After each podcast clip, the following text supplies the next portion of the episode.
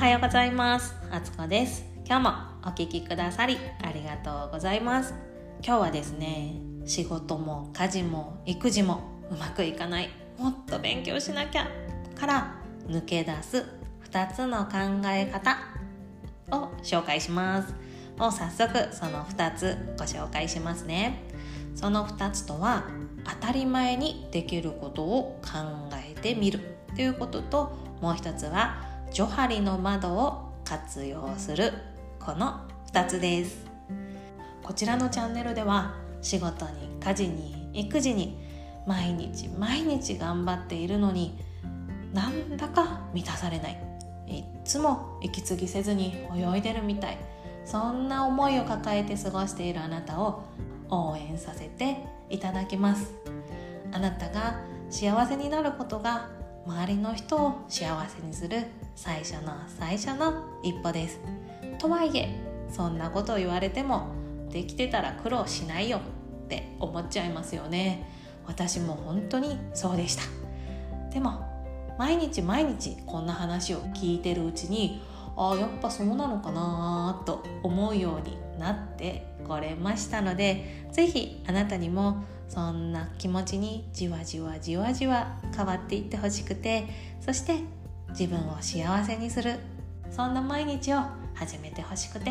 メッセージをお届けしております。あなたの毎日があなたらしく軽やかに進んでいける。お手伝いをさせてくださいね。では早速今日の話始めていきますね。あなたはどうですか？何かうまくいかないことがあった時にあれが足りないんだとかこれも足りないんだとかいろいろ何でも付け足そうとしちゃっていませんか？かくいう私もまさにそうで何かうまくいかないことがあるとすぐに何かを付け足そう付け足そう付け加えよう付け加えようとして毎日を過ごしていました。ああこの資格を取ったら変わるかもとかこの勉強したら変わるかもとかこれ読んだらめっちゃいいお母さんになれるかもとかそんな感じで本を読んだりセミナーに通ったり資格の勉強をしたり本当にいろいろやってきました、まあ、もちろんそんな自分も好きだった。勉強してる自分が好きっていうのはあったんですけどでもですねそれを手に入れても満たされてないことに気づいたんですね。あんなにこれを取ったら変われるかもと思った資格を取っても何にも変わっていない私。この本読んだらめっちゃいいお母さんになれるかも。ニコニコお母さんになれるかも。自己肯定感にあふれた子育てができるかも。そう思って本を読み漁ってみてもやっぱり満たされない。なんで私はこんなに満たされないんだろう。何が足りないんだろう。ずっと思っていました。そんな時ですねある先生と出会いましてその先生から「もう持ってるのよ」と言っていただきましたもう持ってるんだからそれに気づいてあげたら変わるわよって。最初はいや持ってません。まだ足りないんです。こんな私じゃ足りないんですって思ってたんですけどその先生から「当たり前にできること考えてみて」って言われたんですね。当たり前にできること。うん。考えてみて。そうだな。まあ車の運転はできる。でもまあこれじゃ満たされなかったですね。車の運転できる人なんていくらでもいるじゃんと思ってこんなんじゃ満たされなかったんですけどでも敦子さんって人の話聞く時すっごいうなずいて聞いてくれますよねってそれすごくこちらは安心するんですよって言われました。あそう言われればそれ小学3年生の時の担任の先生にも言われたなと思って。あ私って人の話を聞くのがうまいっていうか相手に安心感を与えながら話を聞くっていうことが自然とできてるんだなって気が付くことができました。他にもワンオペで旦那さん単身赴任で子供3人育ててすごいねなんて言われてたんですけどでも私としてはいやいや全然すごくないです。毎日怒鳴り散らしてるし。って思ってたんですけど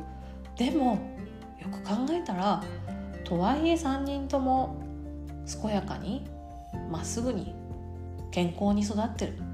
あそれってやっぱりよくやってるよね。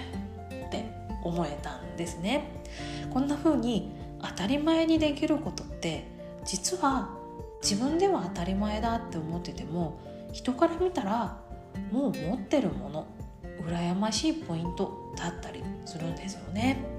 あとは2つ目ジョハリの窓を活用するっていう話なんですけど先にジョハリの窓とは何ぞやっていう話させてくださいね。ジョハリの窓っていうのは自分の性質を主観と客観の両方で比較してその認識のズレを明らかにし自己分析につなげるという心理学モデルの一つです。うん、なんかちょっと難しいですね。まあ、簡単に言うと自分自身の持つ性質を他者他の人との対話を通じて4つの窓に分けて考えて自分を知る方法っていうことなんですけどその4つっていうのは解放の窓盲点の窓秘密の窓。未知の窓。この4つです。で解放の窓っていうのはもう自分も他の人も認識しているもの。盲点の窓っていうのは他の人は認識しているんだけれども自分に自覚はないもの。秘密の窓っていうんですのは自分の自覚はあるんだけれども他の人には認識されていないもの。で未知の窓っていうのは自分も他の人も認識していない窓。この4つです。で今回利用してほしいのはこの盲点の窓なんですね。自分は自覚してないけれども他の人は認識している。他の人は気づいている。そんなポイントを他の人から吸収して自分の良さっていうのに気づいてほしいなと思います。私自身本当に他の人から気づかせてもらったことってすごく多くて例えばすごく喋り方が丁寧ですよね。喋り方っていうか LINE の文章がすごく丁寧ですよねってあの褒められたこともあります。そんなのも全然考えたことなかったんです。あの自分では自覚なかったんですけど確かに以前ですねとても礼儀作法に厳しい上司の方にしっかりしっかり教えていただいてでその時すごくあの礼儀作法社会人マナーとかねそういう本をしっかり読んでメールの文章だったり電話の対応だったりってを体に染み込ませた時期があったんですけどああそれが今生きてるんだなってすごく嬉しくもなったりですね。でもそれって自分じゃ気づかないんですよね。そうやって人から気づかせてもらえること。でそれってすごい強みだったりするんですよね、まあ、ちょっと余談なんですけど昨日ですね息子と娘を自転車に乗せてる時に息子が「お母さん可愛すぎてもう大好き」って言ってくれたんですよ。可愛すぎるって言われたんですよ。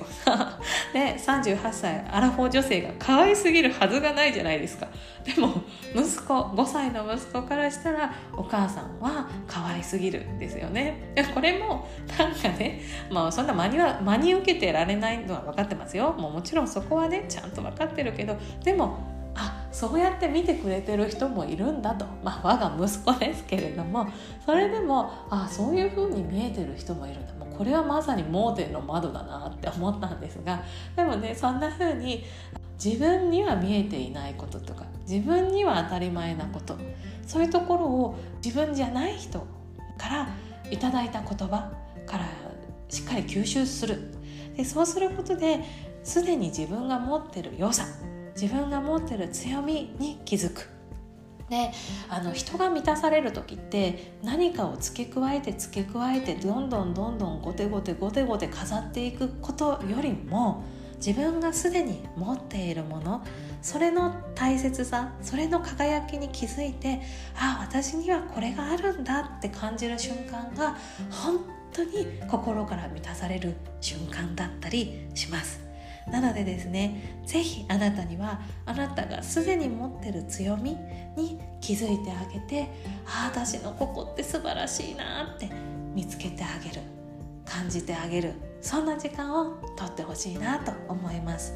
ただやっぱね何度も言うけどこれ自分一人でするとなかなか難しいんですよ。独りよがりかなとかえこんなの誰でもそうだよねとか。そんななのでぜひぜひ周りの人他人をうまく使ってほしいなって思います。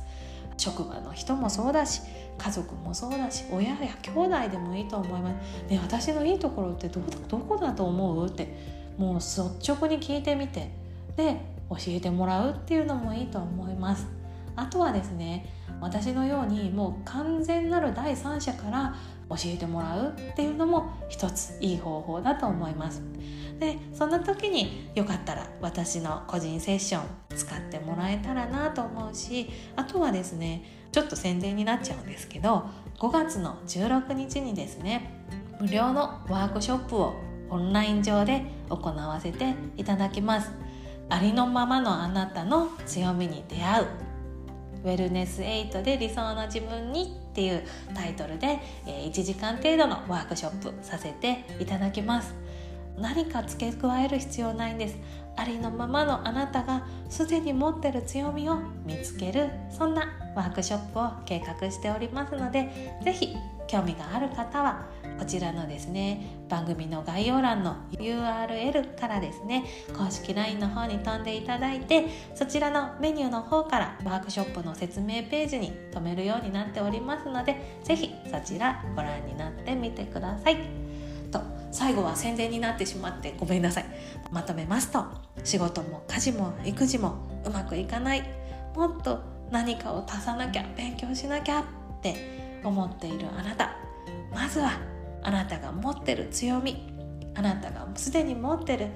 輝くものに気づいてあげてください。そのためには当たり前に自分ができることって何かなって考えてみる。もう一つはジョハリの窓をフル活用して周りの人からあなたの強みを教えてもらうこの2つの方法とってみてくださいね。ということで今日も最後までお聴きくださりありがとうございました。番組のご感想やご意見メッセージなどございましたらそしてリクエストもですねございましたら番組の概要欄にあります URL から公式 LINE の方に飛んでいただいてぜひぜひメッセージお送りください。あなたの声を聞けるのをとっても楽しみにしております。では今日もいい日を作っていきましょうね。良い一日になりますように。また明日お会いしましょう。ありがとうございました。